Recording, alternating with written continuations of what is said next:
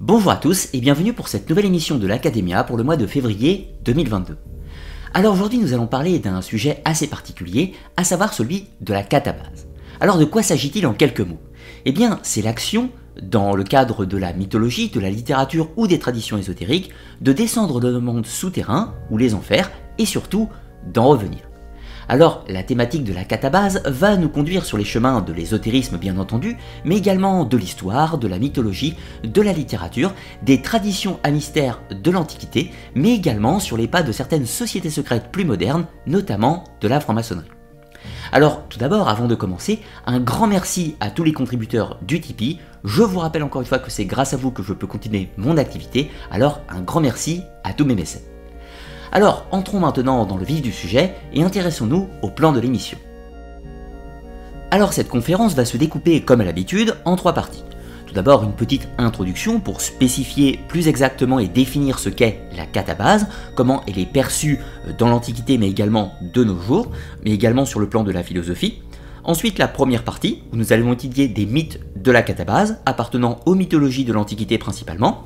Ensuite, dans la deuxième partie, nous parlerons des rites de catabase à proprement parler, comment cela fonctionne, a-t-on des exemples historiques, comment était pratiqué euh, le rituel de catabase dans les cultes à mystère antiques, mais également dans des traditions plus modernes? Ensuite, nous poursuivrons avec la troisième partie qui sera plutôt une analyse sur le symbolisme ésotérique de la catabase, de toute la notion de l'expérience mystique, quel est le but de la catabase, qu'est-ce que cela représente dans le cadre d'une initiation, et puis évidemment, je conclurai cette émission avec une bibliographie, quelques conseils de lecture afin de poursuivre plus en avant vos recherches personnelles. Pour commencer cette conférence, tout d'abord il nous faut définir précisément ce qu'est la catabase ou ce symbole de la descente aux enfers. Alors, c'est un symbole qui est tout d'abord assez complexe et que l'on va pouvoir aborder sur plusieurs angles. Tout d'abord, la catabase sur le plan de la mythologie et celui de la religion. Eh bien, l'on va retrouver dans de nombreuses traditions de l'Antiquité, notamment chez les Grecs, mais pas uniquement, l'idée que le héros, lors de ses aventures, va, euh, au gré euh, du temps, devoir trouver une porte des enfers, va devoir descendre dans le monde souterrain d'Hadès et de Perséphone, dans le cadre de la mythologie grecque, accomplir différentes actions et revenir dans le monde des vivants. Donc ce qu'il faut bien comprendre, c'est que la catabase, dans le cadre de la mythologie grecque, pour l'exemple, euh, le héros ne meurt pas physiquement, c'est bel et bien euh, vivant qu'il va aller physiquement dans le monde des morts et en revenir. Il peut y avoir quelques petites variantes dans le cas où le héros va mourir mais va ressusciter. Donc là, on a déjà deux thèmes qui sont tout à fait différents. Dans le premier cas, c'est un héros vivant qui se rend dans le royaume des morts physiquement, et dans le deuxième cas, c'est un héros ou une divinité, hein, peu importe, qui va décéder réellement, et donc de ce fait, c'est son âme ou son esprit, peu importe, qui va se rendre dans le royaume souterrain, et il va ressusciter, au sens son âme ou son esprit va revenir sur Terre, réincorporer son corps, ou éventuellement un autre corps. Alors là, il y a la différence entre réincarnation dans son propre corps, et réincarnation ou métampsychose dans un autre corps. Donc là, c'est le premier motif, si l'on peut dire, de la catabase. Mais ce n'est pas le seul. Ensuite, dans euh, la littérature, nous allons retrouver des euh, traditions ou des expériences de catabase, par exemple dans la Divine Comédie de Dante, où le héros, enfin Dante se met lui-même en scène dans son œuvre littéraire, il va, euh, suivant différentes péripéties, rencontrer des créatures malfaisantes, il va tenter de leur échapper, c'est Virgile qui va venir à son secours, ce dernier va le conduire en enfer, physiquement, ou de façon onirique, c'est difficile à définir euh, dans le texte, mais dans tous les cas, euh, Dante, accompagné de Virgile, va faire un voyage dans le monde des enfers, puis plus tard remonter dans le purgatoire et finalement jusqu'au paradis. Donc il y a toujours cette catabase, Dante descend dans les enfers et remonte après euh, dans le purgatoire et le paradis. Alors l'inverse de la catabase, donc catabase je vous rappelle qui consiste à descendre dans le monde des enfers, et eh bien son inverse c'est l'anabase qui consiste à s'élever vers les cieux. Alors pour citer un exemple de l'anabase, parmi les plus connus, on pourrait citer Enoch dans la tradition euh, biblique, mais surtout dans le livre d'Enoch, un texte pseudépigraphe, où euh, le héros, enfin le prophète Enoch, va être happé par Dieu et conduit dans les cieux, conduit dans les différents étages du paradis. Donc là, nous ne sommes pas face à une catabase, mais bel et bien à une anabase, c'est bien une élévation vers les mondes supérieurs, et non pas une descente dans le monde des enfers. Alors ensuite, il y a un troisième aspect de la catabase, qui n'est pas mythologique et religieux, enfin religieux cela peut s'entendre, qui n'est pas non plus littéraire, c'est celui du processus rituel. dans le cadre de certaines cérémonies, des traditions de l'Antiquité ou d'autres plus modernes, le récipiendaire, c'est-à-dire le novice, va accomplir un processus rituel.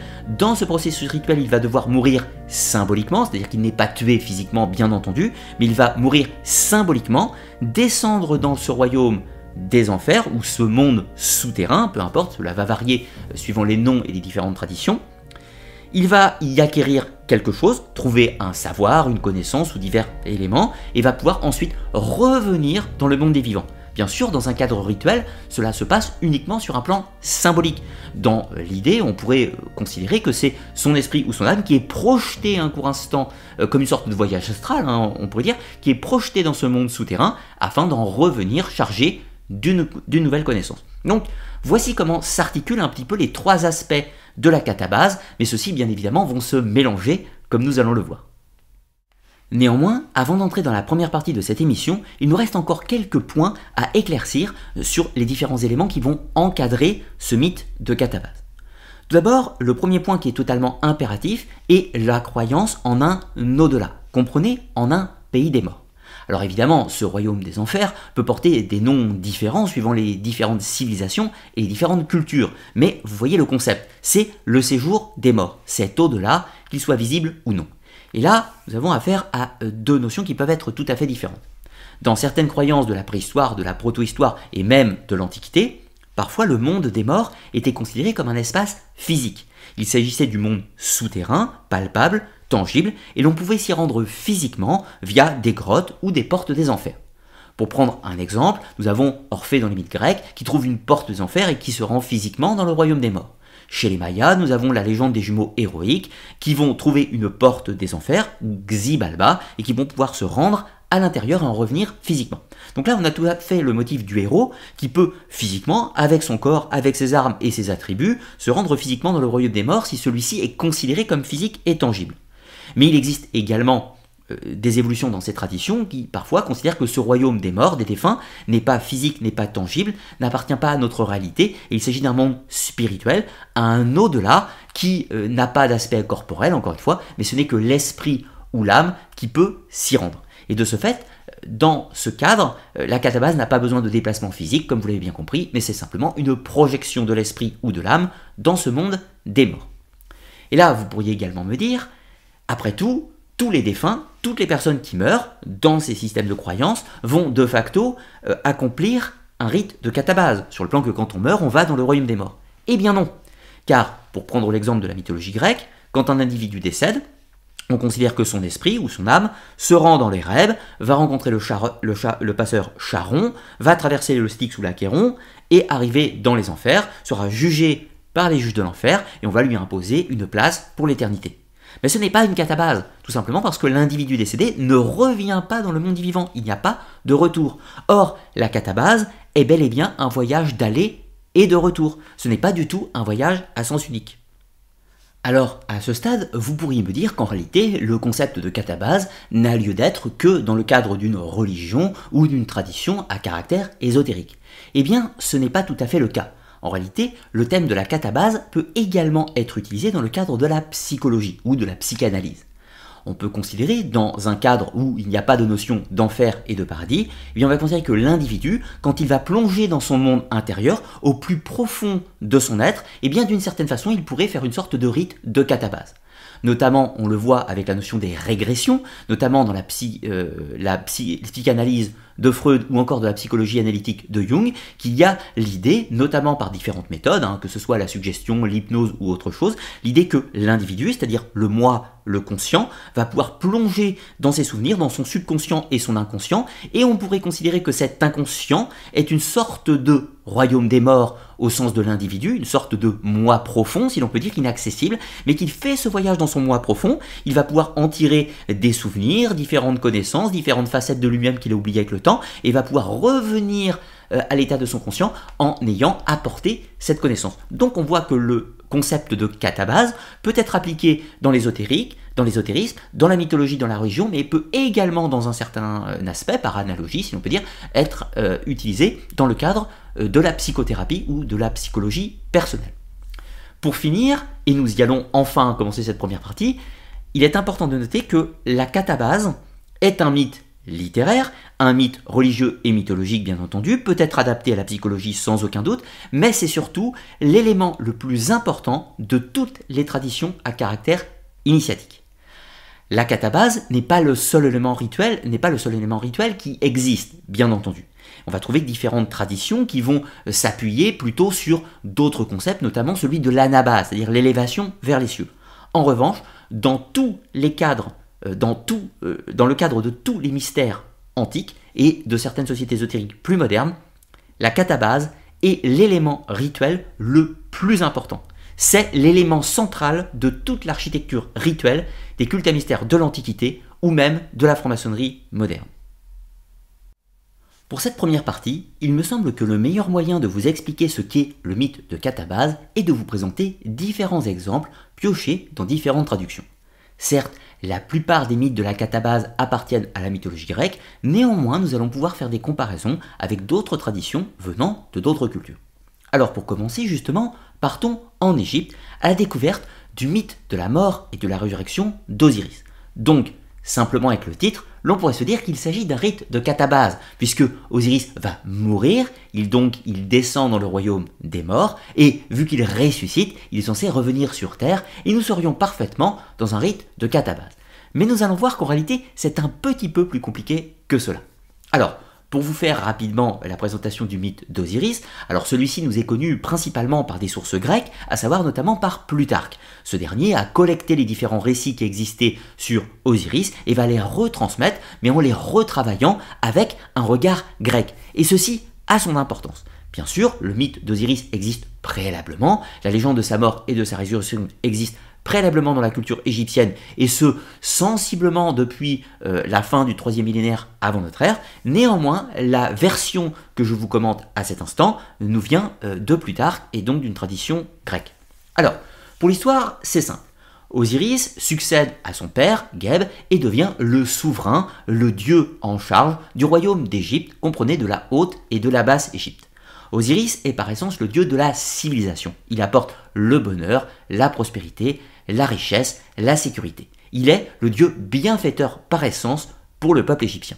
Le problème est que son frère, le terrible Seth, le dieu du désert et de l'infertilité, était jaloux de sa position et a donc décidé de se débarrasser de lui pour prendre ses, euh, attributions, son pouvoir et prendre le contrôle de l'Égypte. C'est ainsi que Seth va organiser une conjuration avec plusieurs acolytes, 72, et va, lors d'une réception, piéger son frère Osiris grâce à un cercueil enchanté. Alors qu'est-ce qui se passe en fait en simple? Il y a une cérémonie, Seth apporte un cercueil avec des dimensions assez précises et propose à tous les convives de s'installer dans ce cercueil pour voir s'il leur correspondait et puis il offrirait ce cercueil qui était absolument magnifique à celui qui rentrerait parfaitement à l'intérieur sans être trop grand et trop petit. Évidemment, tous les convives échouent. C'est ensuite le tour d'Osiris de se mettre à l'intérieur. Il correspond parfaitement aux dimensions du cercueil, ce qui bien évidemment a été prévu par le dieu Seth. Et là, les conjurés interviennent, ils piègent le dieu Osiris, ils referment le cercueil et ils le jettent euh, dans le Nil. le cercueil dérive, le dieu Osiris se noie à l'intérieur du cercueil, résultat, le dieu bienfaiteur de l'Égypte est mort. Mais l'histoire ne s'arrête pas là, puisque l'épouse et sœur d'Osiris décide de partir à la recherche du corps afin de le ressusciter. Elle parvient à retrouver le corps, euh, parvient grâce à l'assistant, l'histoire est complexe, hein, je vous la résume bien entendu, vous retrouverez une vidéo qui l'explique sur ma chaîne plus en détail, mais avec l'assistance de sa sœur Nephthys, euh, du dieu Anubis, elle va réussir à, euh, à s'apprêter à ranimer le souffle vital dans le corps d'Osiris. Mais elle est interrompue, puisque Seth va réussir à retrouver leur piste, il va s'emparer une nouvelle fois du cercueil, enfin du corps surtout, et va le découper en 14 morceaux. Alors ces 14 morceaux, hein, notamment, euh, encore une fois, c'est la tradition de Plutarque qui nous euh, affirme qu'il y a 14 morceaux. Et euh, le dieu et ses acolytes vont répartir ces 14 morceaux dans tout le pays d'Égypte. Donc il y a bel et bien, en plus d'une mort, une destruction du corps d'Osiris. Et ça c'est important. Ensuite de cela, Isis ne s'avoue pas vaincue, elle part euh, et arpente toute l'Égypte, afin, l'Égypte et même des territoires extérieurs, hein, puisque ça la conduit même à Byblos, va retrouver tous les morceaux du corps d'Osiris, à l'exception d'un seul, ses parties intimes, qui avait été dévoré par un poisson, en l'occurrence. Elle réunit tous les autres morceaux, les 13 morceaux, et toujours avec l'assistance de sa sœur, sœur Nephthys et du dieu Anubis, elle va reconstituer le corps, bien évidemment, et grâce à sa magie, grâce à sa magie, réappeler l'esprit, c'est-à-dire l'esprit d'Osiris, c'est-à-dire son bas, afin qu'il réincorpore ce corps. Cela passe par les rites d'embaumement qui sont exécutés par le dieu Anubis. Résultat, on dit à ce stade que le dieu Osiris a ressuscité. Mais il y a quelques petites euh, variantes et des définitions qui doivent être précisées. Tout d'abord, le corps d'Osiris euh, en soi euh, ne revient pas marcher dans le monde des vivants. C'est-à-dire que physiquement, Osiris, à partir de ce stade, ne marche pas dans le monde des vivants. Donc il n'y a pas de retour réel sur Terre. En revanche, Osiris, qui était considéré comme mort, ce n'était pas seulement son corps, mais on considérait que c'était aussi son âme et son esprit qui étaient détruits, son bas. Or, là, quand il est ressuscité, c'est bel et bien euh, dans son corps qu'il revient, mais il devient à cet instant le juge du monde des morts. C'est-à-dire qu'il reste dans les enfers, dans le monde des morts, et va présider au jugement des âmes. Donc, ce n'est pas un rite de catabase à proprement parler, puisque bien qu'on emploie le terme de résurrection, en réalité, Osiris ne revient pas dans le monde des vivants, il reste dans le monde des morts, qu'il va d'ailleurs présider. Certes, le dieu Osiris a transcendé la mort, il a dépassé son statut de mort pour devenir le dieu du pays des morts, mais il n'y a pas une résurrection à proprement parler, comme par exemple Jésus qui revient à la vie dans le monde des vivants, après la tradition biblique. Donc, on voit que le concept est assez ambigu. D'une certaine façon, on pourrait dire que oui, il y a une résurrection d'Osiris puisque son corps revient symboliquement à la vie par le rite d'embaumement, etc. Mais il ne s'anime pas pour autant. Ce n'est pas une réelle résurrection. Mais néanmoins, il y a l'idée euh, que le Dieu est détruit au sens qu'il n'est plus du tout existant et il revient, il est de retour sous une forme spirituelle et préside aux enfers. Donc, nous ne sommes pas tout à fait dans le rite de Catabase. Et nous allons devoir donc nous intéresser à d'autres exemples pour mieux illustrer ce récit. Le deuxième exemple que j'ai sélectionné nous amène cette fois-ci en Mésopotamie. Il s'agit de la légende de la descente aux enfers de la déesse Inanna, ou encore appelée Ishtar. Inanna étant le nom sumérien et Ishtar étant le nom acadien. Mais il s'agit de la même divinité. Alors, cette tradition, cette légende, nous est connue via des tablettes euh, d'écriture cuniforme en Mésopotamie, et les premières apparaissent sensiblement au début du deuxième millénaire avant notre ère. Et puis il y aura la version euh, avec le nom d'Ishtar, euh, qui sera un petit peu plus récente, mais qui reprend tout à fait la trame de la légende. De la même façon, je vous ai déjà proposé une vidéo sur le sujet si vous voulez toute la légende et son analyse. Là, je vous raconte l'histoire dans sa forme générique pour nous intéresser au phénomène de Katabas. Alors, la déesse Inanna, déesse de la beauté, de la sensualité et de la guerre, était extrêmement jalouse du dieu Enki, le dieu civilisateur par essence qui possédait tous les mets. Alors le terme de mets n'a pas de traduction exacte, mais on pourrait dire qu'il s'agit des bienfaits. Comprenez les sciences de l'agriculture, de la magie, de la médecine et tout un tas d'autres choses. Donc, du coup, la déesse Inanna, assez rapidement, dérobe euh, tous ces mets à Enki, et donc possède tous ses pouvoirs civilisateurs, si l'on peut dire. Mais cela ne lui suffit pas. Elle a pour ambition de devenir, en plus de toutes ses prérogatives terrestres, elle a pour ambition de devenir la déesse des enfers, de prendre contrôle du royaume des morts. Et pour ce faire, elle décide de s'y rendre elle-même. Donc, elle descend dans le royaume des morts, mais là, il y a un problème, c'est qu'il y a cette étape, cette épreuve pour pouvoir descendre au cœur du trône des enfers où règne la terrible Ereshkigal, la sœur de Ishtar ou Inanna. Donc, euh, la déesse va devoir franchir ces différentes portes. À chaque fois, il y a un gardien. Et pour pouvoir franchir euh, ces portes, elle doit se séparer d'une partie de son pouvoir. Comprenez Une partie de son âme. Donc, pour pouvoir accomplir ces épreuves, elle s'équipe de tous ses attributs, et notamment de ses mets qu'elle avait dérobés au dieu Enki. Donc, progressivement, à la première porte, elle offre un de ses, un de ses joyaux, comprenez, un de ses mets, et elle continue. Elle arrive à la deuxième porte, elle fait euh, la même chose, elle euh, sacrifie une partie de ses possessions, et ainsi de suite jusqu'à la septième porte. Le problème, c'est qu'arrivée à la septième porte, elle n'a plus rien quasiment. Elle offre ses derniers présents. Elle est, euh, on reprend les textes de la tablette, elle est dévêtue. Comprenez pas forcément physiquement, mais elle ne possède plus toute cette énergie magique qui l'auréolait, si on peut dire. Donc, quand elle arrive devant le trône d'Ereshkigal, sa sœur se moque abondamment d'elle en disant Bah voilà ce que tu es devenu, tu n'es plus qu'une enveloppe vide, tu n'as plus rien, tu n'as plus aucun pouvoir. Donc, Ishtar Inanna a bel et bien réussi à rejoindre les enfers, donc le royaume des morts, mais le problème c'est qu'elle est privée de sa substance divine, privée de tous ses pouvoirs et n'a aucune possibilité de s'échapper. Néanmoins, d'autres dieux vont s'inquiéter de la disparition de Ishtar Inanna et vont intercéder, euh, intercéder et faire de la diplomatie avec la déesse Ereshkigal afin qu'elle libère Ishtar Inanna. Un compromis sera trouvé, Ereshkigal accepte de libérer euh, la déesse Inanna à condition que cette dernière lui offre en échange une autre âme divine qui pourrait prendre sa place. Donc il y a un marché. Inanna accepte bien évidemment, reçoit l'autorisation de revenir dans le monde des vivants, donc là il y a bien, bien une catabase puisqu'elle revient, et va sacrifier son époux, Dumuzi en sumérien ou Tammuz en acadien. Ce dernier sera condamné, précipité dans le royaume des morts. Lui, il ne va pas revenir, il reste dans le royaume des morts. Enfin, en fait, il reviendra un peu plus tard, on va le voir après. Euh, mais du coup, euh, Inanna Ishtar n'a pas réussi à s'emparer des enfers, mais en tout cas, elle est bel et bien revenue dans le monde des vivants. Donc, de ce fait, dans ce mythe mésopotamien, nous avons bel et bien affaire à un récit de Katabaz, une descente au royaume des morts et un retour. Si ce n'est que dans ce cadre, euh, ce cadre mythologique, Inanna ou Ishtar n'a pas obtenu de choses. Elle n'a pas réussi à obtenir une connaissance, un pouvoir particulier ou quoi que ce soit. Donc ce voyage a été plutôt une épreuve difficile, sans gain, si l'on peut dire, puisqu'elle n'a pas réussi à, atteindre ses ambitions, et en plus, elle a perdu son mari. Donc vous voyez que euh, le mythe de Catabase, dans son aspect initiatique, n'est pas vraiment euh, intéressant sur ce point. C'est intéressant pour l'aspect mythologique et le symbolisme, bien sûr. Mais ce n'est pas dans le cadre initiatique que ce mythe va nous intéresser. Ensuite, il y a une autre partie qui est intéressante, c'est pour ce fameux dieu Dumuzi ou Tammuz, qui lui est sacrifié euh, pour sa femme et se retrouve précipité en enfer. Eh bien, Dumuzi Tammuz est le dieu de la fertilité. C'est le dieu qui préside au printemps, si l'on peut dire. Donc, de ce fait, au gré du temps, Ishtar Inanna s'en veut un peu d'avoir sacrifié son époux. Alors elle intercède auprès de sa sœur pour avoir la permission que son mari puisse revenir de temps en temps sur Terre pour lui tenir compagnie.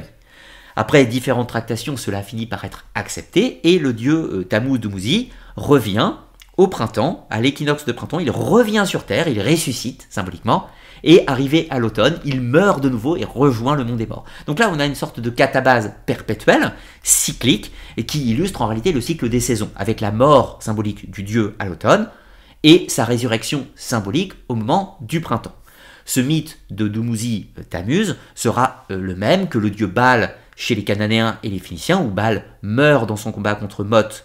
Enfin, en fait, il est emprisonné aux enfers par Mot à l'automne, et il est euh, sauvé par sa sœur, euh, Anat, au printemps, et donc Baal peut ressortir du monde des enfers. Donc on voit ce cycle perpétuel qui se reproduit. Pour reprendre encore un troisième exemple, on a le dieu Adonis, Adonis qui est partagé entre la mythologie phénicienne et euh, grecque. Donc Adonis est une sorte de demi-dieu, d'une certaine façon, qui est l'amant de la déesse Aphrodite. Le dieu Mars, Arès, très jaloux d'Adonis, le fait tuer, donc Adonis est précipité en enfer, et bien en enfer, la déesse Perséphone le trouve également très à son goût, donc en fait son amant. Donc Adonis était l'amant d'Aphrodite sur Terre, et l'amant de Perséphone dans le monde des morts. Et du coup les déesses vont se disputer pour pouvoir récupérer leur amant. Le Conseil des dieux se réunit, Zeus arrive à une sorte de compromis, ce qui fait qu'à la fin, Adonis va passer 6 mois de l'année dans le monde des morts et 6 mois de l'année dans le monde des vivants. C'est un peu plus compliqué que ça en réalité, mais de la même façon, j'ai fait une vidéo sur le sujet. Donc là, on a, comme pour Dumuzi Tammuz, un cycle perpétuel. Au printemps, Adonis sort des enfers et à l'automne, il retourne en enfer. On est sur l'illustration d'une catabase au sens il y a un voyage et un retour du pays des morts. Néanmoins, de la même façon que pour Ishtar Inanna, il n'y a pas de plus-value, c'est-à-dire qu'il n'y a pas l'accès à une connaissance, à un secret, à un pouvoir particulier. C'est plus un cycle perpétuel qui illustre le cycle des saisons. Mais ce n'est pas la catabase au sens qui va nous intéresser, c'est-à-dire dans son processus initiatique. Il nous faut donc chercher encore un peu plus loin. Le troisième exemple que j'ai sélectionné nous fait cette fois-ci changer de continent. Nous allons en Amérique centrale, chez les Mayas. Il s'agit de la légende des jumeaux héroïques Xbalanque et Unapu, ces derniers sont conviés à une partie de pelote, un jeu rituel chez les Mayas, mais pas n'importe où. Il faut aller pour cela dans le royaume des morts, en enfer, ou appelé encore le Xibalba. Je vous passe encore une fois tous les détails qui ont conduit à cette situation, mais les deux jumeaux héroïques, Xbalanque et Unapu, acceptent l'invitation pour venger leurs parents qui avaient subi la même épreuve quelques temps plus tôt et étaient morts dans le Xibalba. Alors, les deux jumeaux héroïques vont se rendre cette fois-ci physiquement dans le royaume de Xibalba. Ce n'est pas du tout un voyage de l'âme ou quoi que ce soit d'autre, c'est bel et bien un voyage physique, puisque le monde des morts chez les Mayas est considéré comme étant physiquement en dessous du monde terrestre, dans les profondeurs de la Terre. Donc, pour accéder à ce royaume souterrain, il faut passer par des cénotes, des sortes de puits sacrés, qui conduisent sur les chemins tortueux de Xibalba. De là, les jumeaux héroïques arrivent euh, dans le royaume des morts, ils subissent tout un tas d'épreuves, toutes plus machiavéliques les unes que les autres, au nombre de sept, ce qui ne sera pas sans vous rappeler euh, les sept portes des enfers euh, traversées par la déesse Ishtar Inanna. Mais donc ces jumeaux héroïques vont réussir à franchir, à réussir toutes ces épreuves, et finalement ils accomplissent cette partie de pelote, ce jeu rituel, contre les seigneurs du monde souterrain de Xibalba.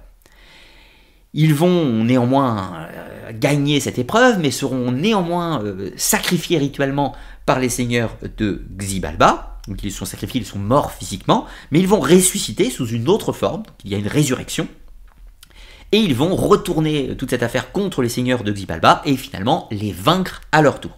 Donc à la fin, les jumeaux héroïques ont réussi à vaincre le pouvoir euh, du mal, vaincre les puissances de Xibalba, le monde des morts, et les soumettre à leur volonté, et vont revenir dans le monde des vivants, c'est-à-dire sortir par le même cénote, c'est-à-dire sortir du monde de Xibalba pour revenir dans le monde des vivants.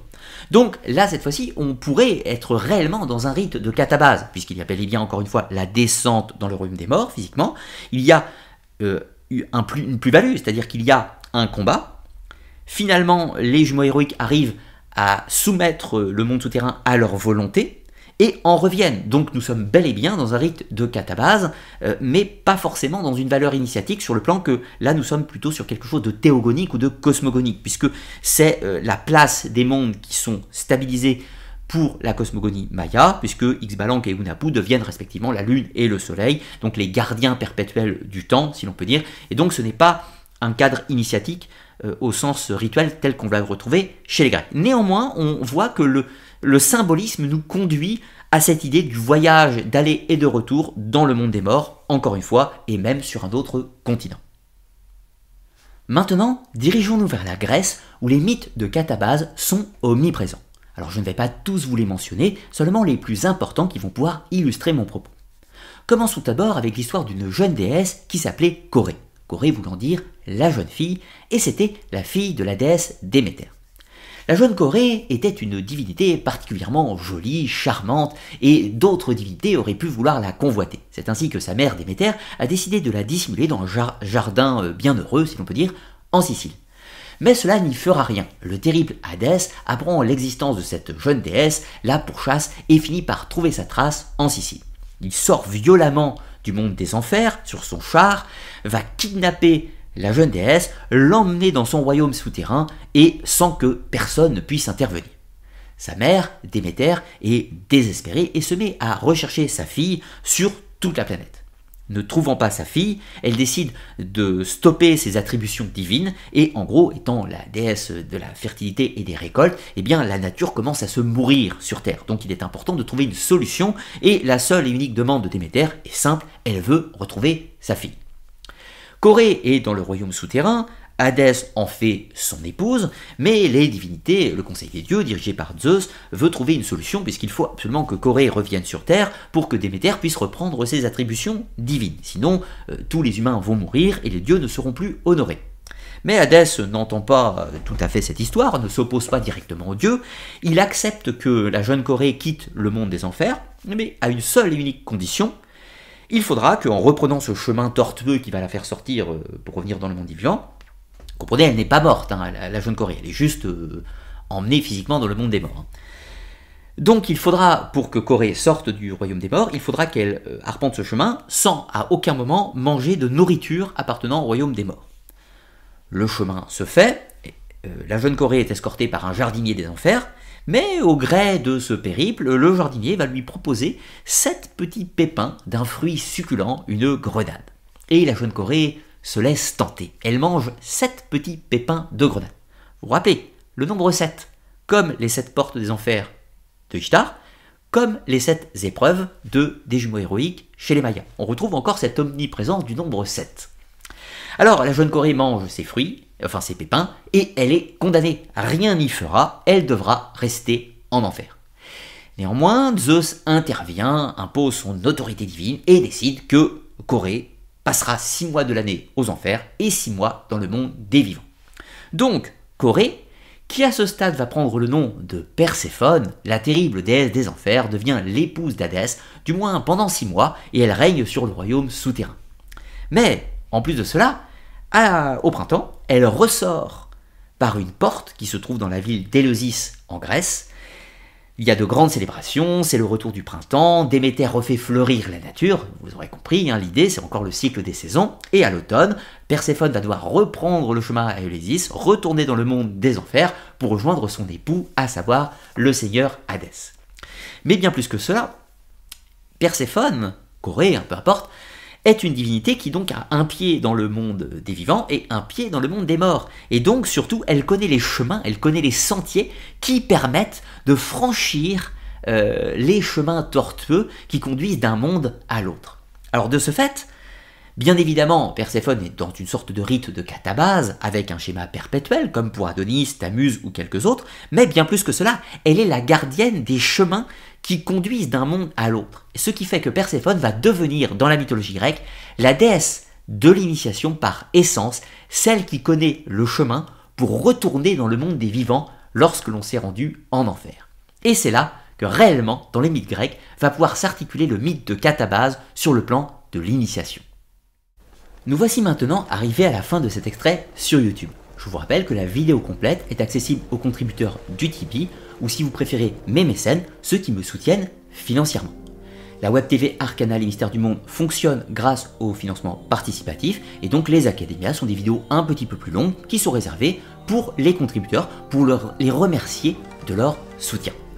Grâce à votre soutien, je peux me procurer du matériel, me procurer les ouvrages qui sont nécessaires pour faire les recherches dans le cadre de mon activité et pour vous proposer un contenu de 3 vidéos en libre accès tous les mois et une émission qui est réservée pour les contributeurs. Pour accéder à cette émission, si vous le souhaitez, il faut vous rendre sur le site Tipeee, le lien est en description de la vidéo. Vous pouvez y accéder avec un type minimum de 5 euros, vous pouvez mettre plus si vous en avez le désir, mais 5 euros est suffisant pour accéder à la vidéo. Précisez-moi lors de votre type à quelle vidéo de l'Academia vous souhaitez avoir accès, par exemple celle-ci, mais cela peut être une autre Academia dans la playlist des vidéos disponibles, il y en a un petit peu plus de 40, donc pensez bien à m'écrire en message quelle vidéo vous souhaitez, à quelle vidéo vous souhaitez accéder. Ensuite, vous recevrez directement sur votre messagerie Tipeee un lien pour la vidéo complète avec un mot de passe pour l'accès, quelques heures, peut-être un maximum de euh, une vingtaine d'heures ou 24 heures après l'envoi de votre type. Dans tous les cas, je vous remercie pour votre soutien, pour vos gentils messages, pour tous vos encouragements. Grâce à vous, encore une fois, eh bien, j'ai du nouveau matériel, je me procure des ouvrages pour mes recherches, comme je vous disais, et donc un grand merci à tous les contributeurs. Sur ce, je vous dis à très bientôt. La prochaine fois, au début du mois de mars, nous aurons une nouvelle vidéo euh, mythologique qui va nous conduire, cette fois-ci, en Amérique.